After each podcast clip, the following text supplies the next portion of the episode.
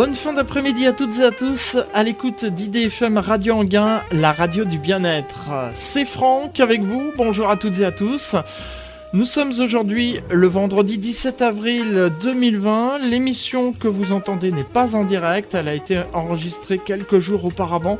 Puisque vous savez, depuis le 16 mars, la France est confinée et comme la plupart d'entre vous, eh bien, je suis confiné chez moi. C'est pour cette raison qu'il n'y a pas eu d'émission à toi les étoiles le mois dernier. Je vous ai proposé à la place une rediffusion et la direction d'IDFM Radio Anguin a proposé aux animatrices et aux animateurs qui le peuvent d'enregistrer les émissions depuis chez eux et de l'envoyer ensuite aux techniciens pour qu'ils la programment.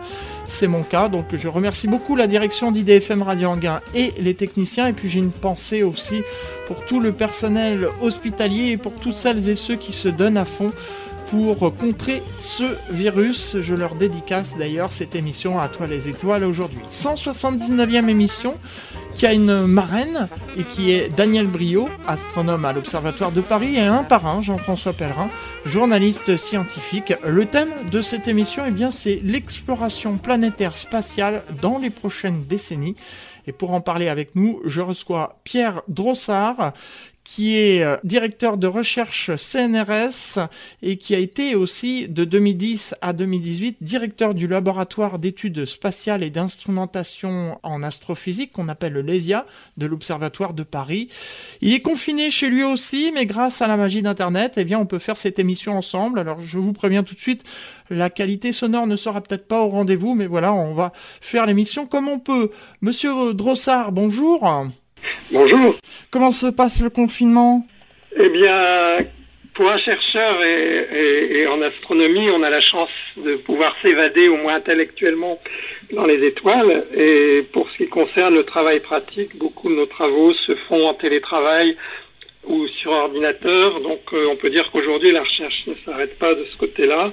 Euh, la plupart donc euh, des observations, les satellites continuent de nous les envoyer et on peut les dépouiller à distance. donc nous ne souffrons pas trop jusqu'ici du, confinement. Monsieur Drossard, nous allons parler donc aujourd'hui de l'exploration planétaire spatiale dans les prochaines décennies. On a déjà eu l'occasion d'en parler dans de précédentes euh, émissions à Toi les étoiles, mais on n'a jamais euh, consacré une émission entière parce qu'il faut quand même expliquer aux auditeurs que euh, ces conditions de confinement ont un peu perturbé la programmation des futures émissions à Toi les étoiles et je vous remercie de m'avoir fait cette proposition sur ce thème.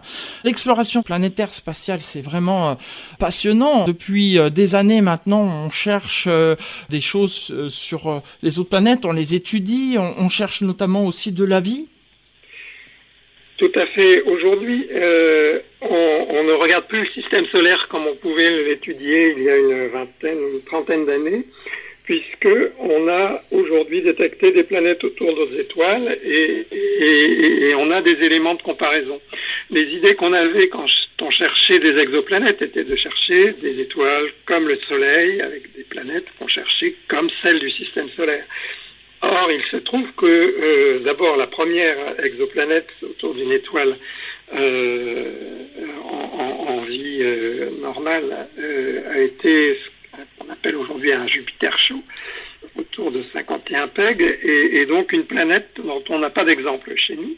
Et si on regarde aujourd'hui la statistique des exoplanètes détectées, on trouve que euh, le système solaire n'est pas du tout représentatif de la moyenne des planètes. On a en effet la, plus grande partie des planètes sont des planètes qu'on appelle soit des, Neptunes chauds, des, planètes donc d'une dizaine de masses terrestres mais euh, gazeuses, ou alors des super-terres, donc des, planètes plus de deux à trois fois la masse terrestre et, sans doute telluriques également. Autrement dit, des objets qu'on ne connaît pas. Euh, c'est évidemment, euh, je dirais que c'est pas la première fois en astronomie que des chercheurs euh, sont obligés de, perdre un peu leur assurance et leur ancrage dans ce qu'ils connaissaient. Et, et, très clairement, on est ramené aujourd'hui à comparer le système solaire à d'autres systèmes et à essayer de comprendre qu'est-ce qui a amené la formation particulière de notre système solaire, comment se forment les autres systèmes solaires et extrasolaires, et quelles sont les conditions génériques d'apparition, avec dans, l'idée, bien sûr, de voir comment la vie a pu émerger sur Terre, mais aussi voir euh, sur d'autres planètes euh, du système solaire ou, d'ailleurs. Ces questions-là ont donc euh, un peu changé de perspective. Même l'exploration des objets du système solaire se pose aujourd'hui avec ces questions-là en arrière-pensée. Alors, les grandes lignes d'exploration planétaire, elles sont toujours les mêmes. C'est l'origine. On recherche l'origine du système solaire en recherchant les objets les plus anciens, comme les comètes ou les objets de Kuiper, qu'on a observé récemment avec la sonde New Horizons, mais aussi euh, les planètes plus évoluées pour comprendre d'abord comment elles se sont formées et ensuite comment elles ont évolué, comment elles ont pu garder pour la Terre une atmosphère euh, dans des domaines de température tempérée.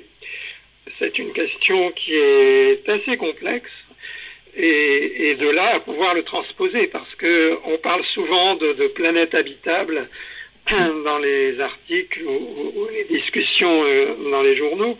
Il faut savoir que la notion d'habitabilité est une notion scientifique rigoureuse, mais qui veut simplement dire qu'on a des températures tempérées entre 0 et 100 degrés de température pour des pressions euh, de l'ordre de la pression atmosphérique terrestre, qui permet à l'eau liquide d'exister, euh, avec euh, également donc une étoile et un ensoleillement qui permettent une source d'énergie pour que la vie se développe, mais il faut également une très longue durée de stabilité. Et la stabilité à long terme dans les systèmes euh, astrophysiques, ça n'est pas toujours garanti, puisqu'on parle là pour la Terre d'une stabilité sur plusieurs milliards d'années.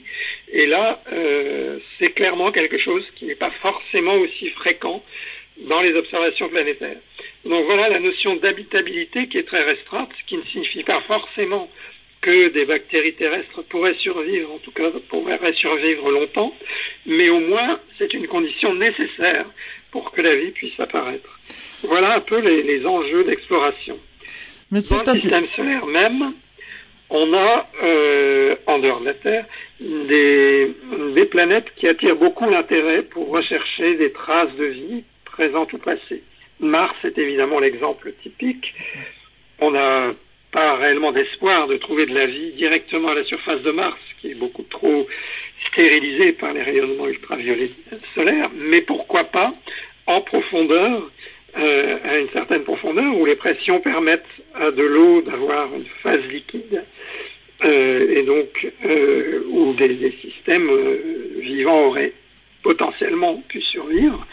C'est une hypothèse ou en tout cas des traces de vie passée, puisqu'à un moment de son histoire, Mars a connu un climat beaucoup plus tempéré qu'aujourd'hui. Au-delà de Mars, alors Vénus a peut-être connu également des phases tempérées.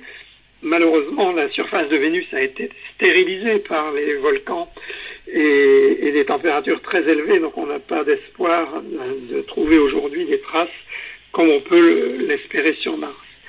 Mais au-delà de, l'orbite de Mars, les satellites des planètes géantes, comme euh, Europe autour de Jupiter, Encelade ou Titan autour de Saturne, euh, peuvent avoir sous leur croûte glacée ou leur euh, couche d'hydrocarbures gelés comme sur Titan, des conditions de température pas trop, pas trop dramatiques et, donc éventuellement des zones d'habitabilité qui encore une fois ne signifie pas forcément que la vie existe, mais qu'au moins elle, aurait potentiellement pu euh, y apparaître et, s'y développer. Donc ce sont des questions de base, des questions très difficiles, euh, auxquelles on n'a pas vraiment d'espoir de répondre très rapidement, mais sur lesquelles le, programme d'exploration planétaire spatiale est quand même guidé avec des missions, par exemple, prochaines vers euh, Jupiter et les satellites Galiléa, avec l'Agence spatiale européenne, la mission JUICE, et l'agence de la NASA avec la mission Europa Clipper. Des missions futures euh, comme euh, New Horizon Dragonfly de la NASA vers Titan à nouveau, et, d'autres. Et bien sûr, tout le programme d'exploration martien qui sera focalisé dans l'année, la décennie 2020 euh, vers un retour d'échantillons de Mars pour essayer de mieux comprendre toute l'histoire de la planète voire même de détecter des évolutions de type biologique s'il y en a eu sur Mars. Ce programme est très contraint. Il est contraint, bien sûr, avec des objectifs scientifiques et techniques majeurs hein, de fonctionnement dans l'espace, des contraintes économiques, parce que la, moindre mission, euh, euh, le retour d'échantillons martiens, par exemple, se chiffre en plusieurs milliards de, dollars. Ce seront des missions en collaboration internationale, NASA-ESA au moins, pour le Mars Sample Return, mission de retour d'échantillons. Et pour les missions lointaines également, ce sont des, missions qui sont très coûteuses et qui demandent donc euh, des enjeux économiques, des, planifications à très long terme pour les agences spatiales. Euh, voilà un peu le contexte. Au-delà, bien sûr, les, les, idées ne manquent pas et les agences préparent des programmes d'exploration à plus long terme euh, au-delà de 2050 pour euh, l'Agence spatiale européenne, par exemple, euh, ces, missions montrent que les objectifs scientifiques d'aujourd'hui restent des objectifs majeurs de la recherche, même si on a répondu à beaucoup de questions depuis 50 ans, on est encore très loin d'avoir des, des réponses à toutes nos interrogations. Cependant, euh, Pierre Drossard, on a eu quand même une avancée significative en ce qui concerne les avancées récentes en observation d'exoplanètes. Oui, donc les exoplanètes, euh, c'est vraiment un domaine en pleine expansion, puisqu'on en connaît aujourd'hui euh, plus de, de 4000. c'est pour beaucoup l'observation combinée, seul espace qui a permis ces détections. La première détection ayant eu lieu d'ailleurs à partir d'un télescope au sol pour aller plus loin que la simple détection, où on a des, paramètres quand même assez réduits, de, type masse, rayon et orbite, il faut pouvoir caractériser les exoplanètes, mesurer leur composition par spectroscopie. Et, ça, c'est extrêmement délicat. On n'a qu'une poignée aujourd'hui d'exoplanètes dont on connaît déjà un peu la composition. Mais par contre, ce sera un objectif de la prochaine décennie d'aller plus loin dans cette mesure de composition et donc d'en savoir plus sur ces objets. Aujourd'hui, ce que ça a montré déjà dans la statistique des objets détectés, c'est que les, la moyenne des, exoplanètes euh, ne ressemble pas aux planètes du système solaire. On trouve des mini-Neptunes, euh, c'est-à-dire des, planètes un peu plus petites que Neptune, mais gazeuses, oui, plus chaudes, et des super-terres, des planètes de type tellurique, mais de masse de au moins deux à cinq fois la, masse de la Terre, dont, on ne connaît rien, puisque on n'en a pas d'exemple dans le système solaire. Ça, donc, on le connaît déjà d'après la statistique observée. On le connaîtra beaucoup mieux dans les prochaines, la prochaine décennie, avec en particulier le nouveau télescope spatial, le James Webb Space Telescope, et des missions qui arrivent derrière de l'Agence spatiale européenne ou de la NASA pour caractériser les exoplanètes. Mais euh, il s'agit là d'observations astronomiques classiques, j'allais dire, et non pas d'exploration, puisqu'elles sont bien, bien, sûr inaccessibles par des instrumentations comme euh, les, les, sondes qui descendent à la surface et font de, des mesures in situ, et euh, le retour d'échantillons qui est certainement la clé dans la prochaine décennie pour mieux comprendre le système solaire et par là la formation des systèmes planétaires autour d'autres étoiles. Pierre Dansard, on va s'interrompre quelques instants, le temps d'une euh, pause musicale. Et puis, euh, on se retrouve ensuite pour euh, la suite de cette émission À toi les étoiles. Je vous rappelle que nous parlons aujourd'hui de l'exploration planétaire spatiale dans les prochaines décennies. À tout de suite.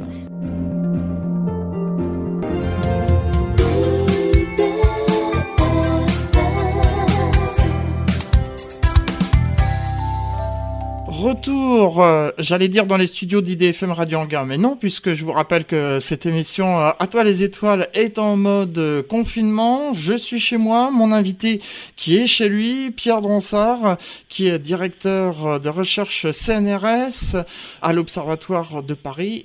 On parle aujourd'hui de l'exploration planétaire spatiale dans les prochaines décennies. Pierre Dronsard, on s'intéresse aussi aux comètes. Oui, les comètes sont, et depuis très longtemps d'ailleurs, hein, des objets euh, d'intérêt majeur pour l'origine du système solaire, comprendre un peu comment euh, ces objets glacés ont pu alimenter les planètes telluriques en, gaz et en, matière organique, mais aussi en, eau, puisqu'une partie de l'eau terrestre vient peut-être de, la chute de comètes au début de l'histoire de la Terre. Et ce sont des objets difficiles à, étudier, mais on a eu, euh, tout le monde s'en souvient, la, grande mission de l'Agence spatiale européenne Rosetta, qui a fourni des, données remarquables hein, sur euh, la comète Churyumov-Gerasimenko. Aujourd'hui, euh, on cherche aussi, pour aller plus loin, à analyser la matière de type cométaire. Alors, à, rapporter sur Terre un échantillon de comète c'est vraiment une mission très difficile. Par contre, on peut le faire plus facilement sur des objets plus inertes comme les astéroïdes. Et il existe des astéroïdes très primitifs pour lesquels on pense avoir une analogie avec la matière cométaire. Or, il y a deux missions en cours qui devraient rapporter sur Terre des échantillons de, ces astéroïdes. La mission euh, Hayabusa, euh, Hayabusa 2, la deuxième du nom, de l'agence euh, spatiale japonaise euh, qui a euh, prélevé sur l'astéroïde Ryugu l'an dernier à peu près un gramme de matière qu'il va nous rapporter sur Terre. Et il y a une mission de la NASA, Osiris-Rex, qui sur un autre astéroïde, l'astéroïde Bennu, va nous rapporter sur Terre d'ici quelques années également une masse un peu plus importante, soixantaine de grammes de, de matière d'astéroïde. Alors pourquoi rapporter sur Terre euh, alors que c'est si compliqué? Parce qu'on ne peut pas faire in situ euh, toutes les mesures qu'on voudrait avec des instruments embarqués. On ne peut pas avoir des, des ioniques qui permettent sur Terre, dans les grands laboratoires, de mesurer quasiment à l'atome près la composition de matériaux microscopiques. Et ça, donc en ayant les échantillons dans nos laboratoires, on pourrait aller beaucoup plus loin dans l'analyse de structure, l'analyse chimique, l'analyse euh, de géochimie, pour euh, comprendre euh, carrément l'histoire du système solaire qui est un peu figé dans ces grains de matière. Ça, c'est vraiment un des grands objectifs de la décennie et on en est tout proche. Sur Mars, où on cherche là, avec l'objectif non seulement de l'origine, mais également de l'évolution de la planète, voir si des conditions euh, possibles pour l'habitabilité ont existé sur Mars et le voir de manière non pas seulement globale, mais également microscopique. Ça, ça va demander un retour d'échantillons martiens et des missions sont en préparation dans la décennie. La première étape étant la prochaine mission martienne de la NASA, Mars Science Laboratory 2020, qui porte le nouveau nom de Persévérance après Curiosity, et à laquelle d'ailleurs euh, l'Agence spatiale française, CNES, participe avec nos laboratoires français à Toulouse, IRAP, euh, Observatoire de Paris, le LISIA, pour euh, caractériser mais également préparer et recueillir des échantillons qui attendront une mission future pour les ramasser. là, on peut vraiment attendre de grandes avancées. C'est une nouvelle étape dans l'exploration planétaire une étape aussi qui fait ressembler les planètes euh, à la Terre en quelque sorte, dans la mesure où les, sciences qui vont s'occuper de, l'analyse des échantillons, eh bien ce sont des, sciences de la Terre, hein, des géochimistes, des géologues, euh, des géophysiciens, et, non plus des astronomes en quelque sorte. On a encore, euh, pour le système solaire, remis la Terre au même niveau que les planètes. Ça, on ne pourra pas le faire avec les exoplanètes qui sont beaucoup trop loin, mais, on pourra faire les analogies puisqu'on connaîtra tellement mieux l'origine de notre système solaire. On pourra comparer à ce qu'on arrive à détecter dans les systèmes solaires en formation autour nos étoiles, mesurer la composition des planètes et comparer à ce qu'on observe sur Terre, et par extrapolation comprendre mieux comment se forment les planètes en général et les, systèmes planétaires, et voir même où euh, la vie a pu se développer ailleurs que sur Terre. Euh, voilà vraiment des, objectifs de, long terme dont on vit encore les premières étapes. Et, c'est ça qui est remarquable hein, dans l'exploration planétaire d'aujourd'hui, c'est que même après 50 ans et plus d'exploration des planètes, euh, eh bien on a encore des surprises incroyables aujourd'hui. on est toujours surpris par les nouveaux objets qu'on observe. Même des objets, prenons Cérès par exemple, le satellite le plus gros astéroïde connu dans la ceinture d'astéroïdes, on imaginait autrefois un corps inerte, euh, euh, cratérisé, très, euh, mort, en quelque sorte. Et la mission Daon de la NASA a montré qu'il s'agissait d'un corps avec des, surfaces géologiques tout à fait originales et, de la présence de glace à l'intérieur. Tout cela, à chaque fois, nous surprend. Et malgré l'accumulation des connaissances incroyables, on est encore aujourd'hui loin d'avoir des réponses à, toutes nos questions. En effet, euh, Pierre Donsard. Mais justement, c'est pour ça que les agences spatiales euh, travaillent euh, sur ces missions d'exploration. Qu'est-ce qu'on a comme mission? Vous avais évoqué quelques-unes tout à l'heure. Il y en a d'autres aussi qui sont en projet. Il y a des prospectives à plus long terme? Oui, euh, alors on distingue les missions déjà décidées qui sont en construction. Côté NASA, il y a deux missions d'astéroïdes hein, qui vont voir des astéroïdes de types différents. Euh, L'une euh, Psycho qui doit voir un astéroïde de type métallique et l'autre Lucie qui doit voir des astéroïdes dits Troya proches de Jupiter, également une classe d'astéroïdes qu'on connaît encore quasiment pas. Il y a également une mission de plus grande envergure de la NASA, Dragonfly, qui, doit avoir un, hélicoptère euh, volant pour euh, explorer Titan. Euh, côté européen, donc on a la mission vers Jupiter JUICE qui doit être lancée en 2022 normalement pour arriver à Jupiter dans la fin des années 20, vers 2029, pour explorer Jupiter elle-même, mais également les satellites galiléens de Jupiter et la NASA une mission vers Europa, Europa Clipper, qui doit également partir dans les prochaines années. Au-delà, ce sont surtout des, projets qui ne sont pas encore décidés ni financés, mais qui, euh, ne manquent pas. Euh, retour sur euh, Vénus en particulier, des, missions également vers les, objets plus lointains, comme Uranus-Neptune, dont on connaît encore peu de choses aujourd'hui. Avec évidemment, alors on parlait les contraintes hein, dans l'exploration planétaire. Donc, on fixe les objectifs scientifiques, on regarde si on est capable d'avoir les instruments qui répondront aux objectifs. Après, il faut trouver le financement, mais, il y a un paramètre important et qui est très pénalisant, c'est la durée d'une mission. Pour aller à Uranus, il faut des missions qui vont durer euh, au moins une dizaine d'années, et c'est un temps très long pour une, carrière de, chercheur, tout simplement, mais également pour la programmation des agences. Et on arrive quelquefois un peu à la limite aussi hein, de ce qui est envisageable. Programmer aujourd'hui une mission euh, qui, sera lancée dans 10 ans et qui donnera des résultats dans 20 ans, c'est une échelle de temps euh, qui est quand même très compliquée pour euh, des agences nationales et des décideurs politiques en particulier. Mais à ce jour, il n'y a pas moyen de réduire euh, ces, durées. Un peu pour les, avec la propulsion ionique, hein, qui permet quand même d'accélérer les choses. Mais euh, le problème est que si on veut vraiment, mettons, se mettre en orbite euh, autour d'une comète, si on va très vite, et c'était toute la, la, problématique de la mission Rosetta, eh bien, il faut ralentir énormément une fois arrivé et donc consommer de l'énergie. Et ça, l'énergie, c'est de la masse, et de la masse, c'est un coût au lancement énorme. Donc il y a quand même toutes ces contraintes mises bout à bout font qu'une mission de type retour d'échantillons cométaires, qui pourrait être la mission des années 2030, on dirait, eh bien, elle prendra forcément 5 euh, à 10 ans euh, par, par nécessité. On ne peut pas s'affranchir des lois de Kepler, bien entendu.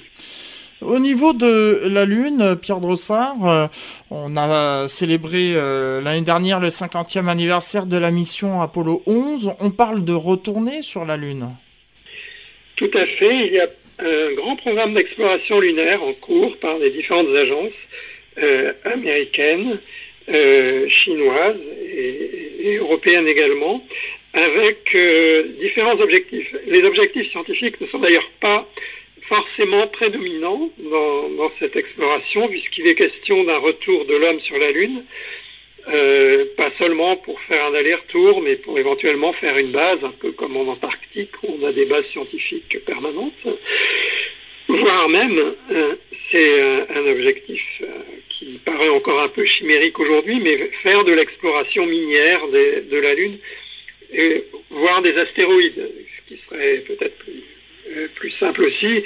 La difficulté de la Lune étant que si on a une usine euh, en mode automatique qui produit des, des, minerais, des minéraux, il faut ensuite s'échapper de l'attraction lunaire pour éventuellement l'exploiter. C'est très coûteux également. Euh, je ne suis pas convaincu qu'il y ait un modèle économique viable aujourd'hui pour ce type d'exploration. Il y a énormément euh, euh, d'industriels hein, qui sont intéressés potentiellement dans, le sujet.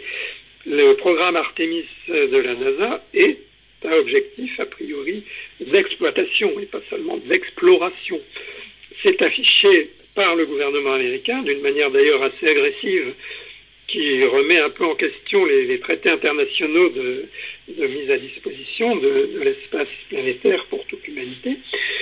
Euh, donc les objectifs politiques sont évidemment présents, mais euh, pour ce qui est de l'économie, pourquoi des industriels euh, du spatial s'y intéressent? Je dirais qu'aujourd'hui leur intérêt il est très pragmatique de bénéficier de, fonds gouvernementaux pour le développement de leurs industries. Euh, je doute qu'on voit, euh, en tout cas dans, la décennie, un modèle économique viable d'exploitation minière de, la Lune ou des astéroïdes. Je peux me tromper, mais en tout cas, euh, je n'en vois pas aujourd'hui vraiment les, les raisons. Il faut se poser la question pourquoi faire? Mm. Et bien sûr, pour l'exploration, on pourrait faire des carburants et ne pas avoir à les, euh, elle est transportée de la Terre jusqu'à une station spatiale. Euh, rapporter sur Terre même un, minéral ou un gaz euh, extrêmement coûteux comme l'hélium 3 qu'on pourrait éventuellement essayer d'exploiter sur la Lune, je doute fort que ça suffise à, rentabiliser toute une exploration. Mm. Donc les objectifs aujourd'hui sont essentiellement quand même de type politique, comme au moment de la conquête lunaire, hein, de prestige national, on va dire, et c'est vrai pour euh, l'agence chinoise également. Ils sont technologiques, et à côté, bien sûr, il y a de, l'exploration scientifique tout à fait innovatrice qu'on peut faire hein, dans ce contexte. Mais ce n'est clairement pas l'objectif premier. Très bien, euh, Pierre Drossard. On va s'interrompre une dernière fois pour euh, une nouvelle pause musicale et puis on se retrouve juste après pour la dernière partie de cette émission À toi les étoiles. À tout de suite.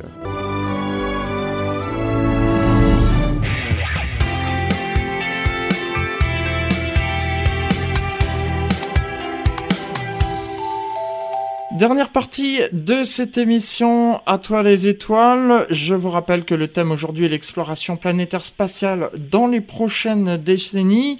L'invité Pierre Drossard, qui est directeur euh, de recherche CNRS. Sur cette euh, exploration planétaire, euh, Pierre Drossard, cette exploration, on juste, bon, on parle de rechercher de la vie, mais ça sert à quoi d'autre aussi? L'exploration est, pour, euh, pour les chercheurs hein, donc un, mode de recherche fondamental sur des questions euh, scientifiques euh, de tout ordre. On a parlé de l'origine de la vie, de l'origine du système solaire, donc l'aspect un peu la, cosmogonie hein, de l'origine du monde en quelque sorte. il y a également des questions tout à fait fondamentales sur, euh, euh, de deux ordres d'ailleurs, l'une sur euh, l'historique, l'archéologie, je pourrais dire, des planètes, qu'est-ce qui leur est arrivé depuis le, commencement, quelle, a été leur évolution? Et, l'autre question, c'est les phénomènes physiques qu'on peut étudier dans des conditions très différentes de ce qu'on a sur Terre. Dans les, deux, dans les deux cadres, on a des questions de premier ordre, hein, de science, tout à fait fondamentales sur ce que j'appellerais l'archéologie planétaire et essayer de savoir l'histoire de Vénus, par exemple, à quel moment elle a perdu euh, euh, l'eau liquide qui a pu exister à l'origine et qui a ensuite euh, a été vaporisée et a fait de Vénus une planète hyper chaude avec un effet de serre énorme. Sur Mars, à partir de quel moment Mars a perdu son champ magnétique? Et quelle a été euh, l'évolution de l'atmosphère et, surtout à, quel âge, ce qui rejoint l'origine de la vie. Est-ce que la vie a eu assez de temps pour se développer?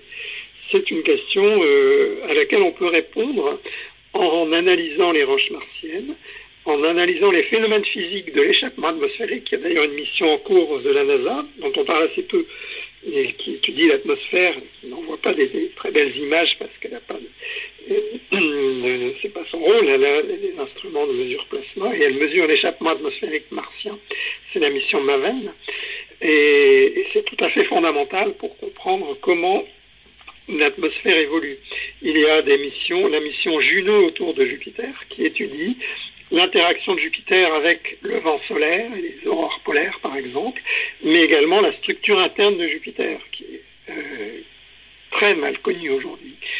Euh, en particulier, la météorologie des planètes géantes euh, va, gagner, beaucoup de l'observation de Juno par les mesures qu'elle fait de la structure interne grâce à l'analyse gravimétrique produite par la sonde. En connaissant mieux Jupiter, on peut espérer mieux comprendre aussi les exoplanètes euh, du même type ou d'autres types en extrapolant.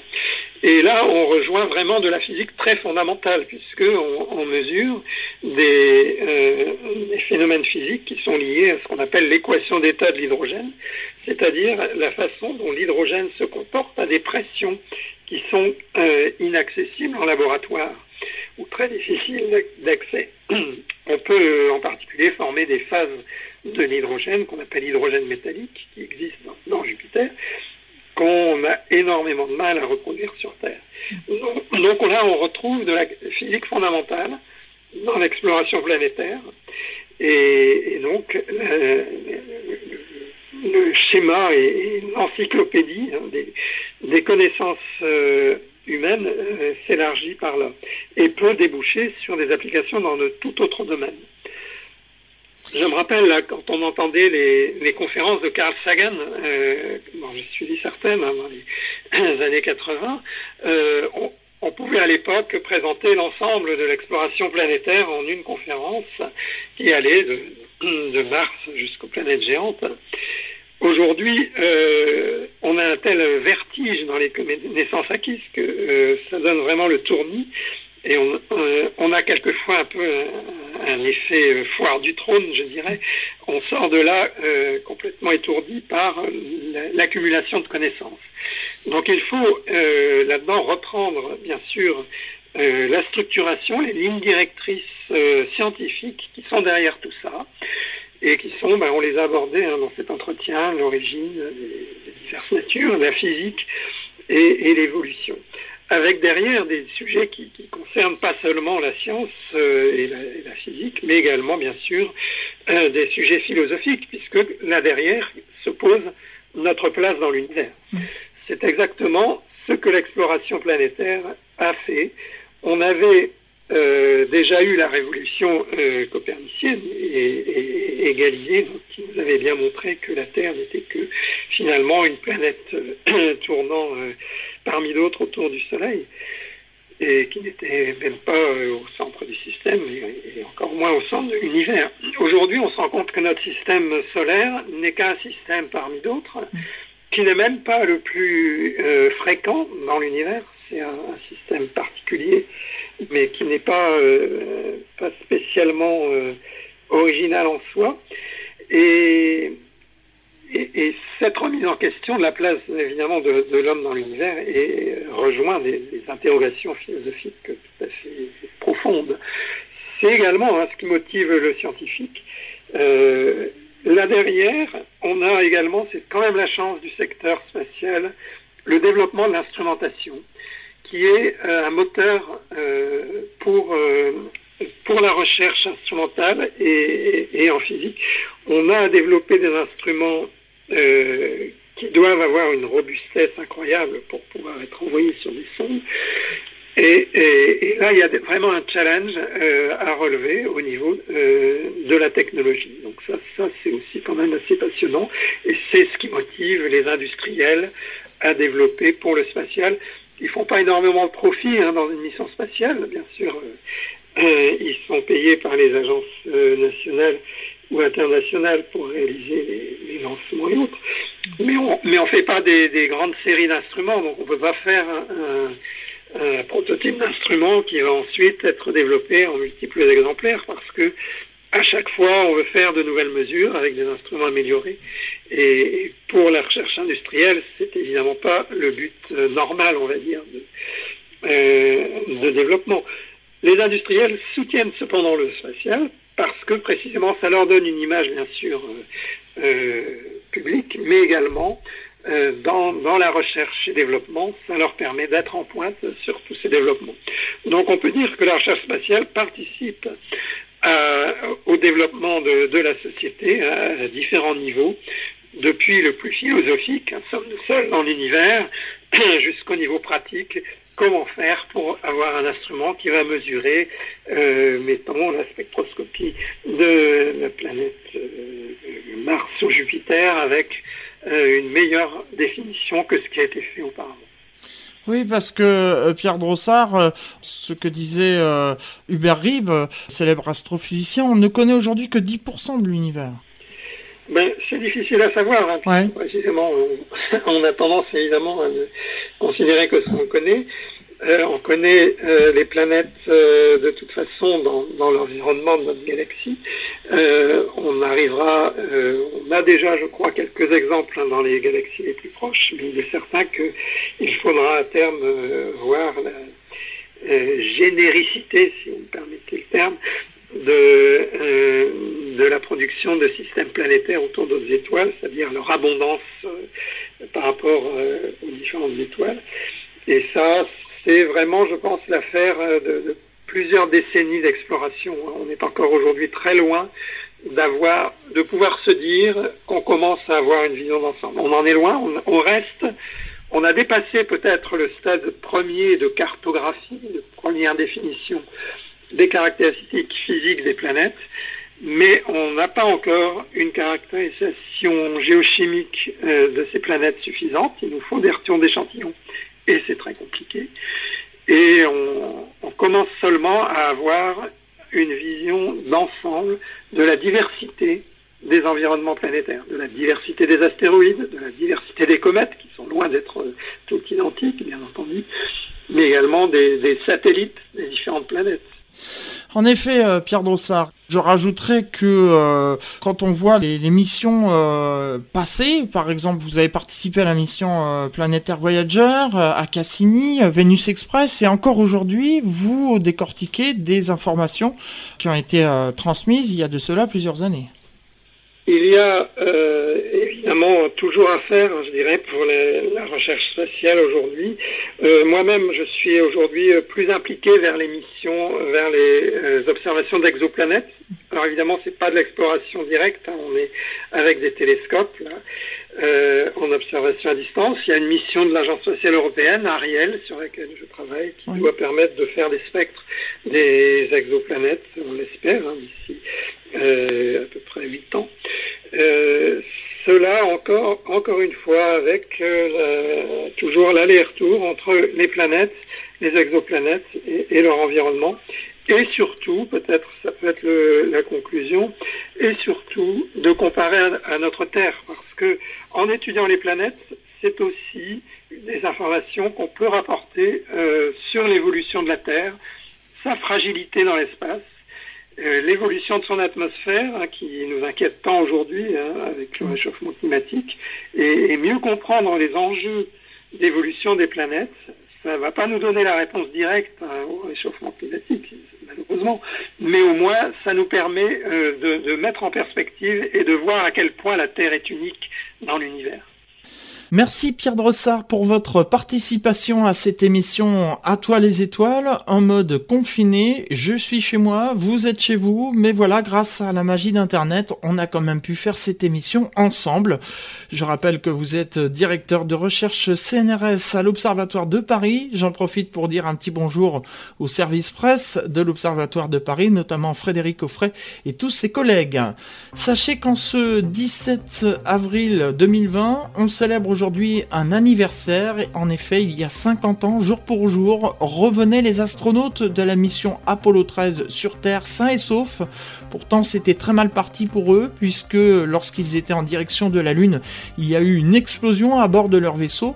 Je devais normalement vous raconter l'histoire de Apollo 13 à travers des feuilletons radiophoniques qui devaient être diffusés normalement cette semaine, mais voilà, en raison de l'épidémie du Covid-19 et des mesures de confinement, je n'ai pas pu enregistrer ces feuilletons. Ils seront enregistrés dès qu'on le pourra, et bien sûr, les dates de diffusion vous seront données sur IDFM Radio Anguin. Soyez à l'écoute.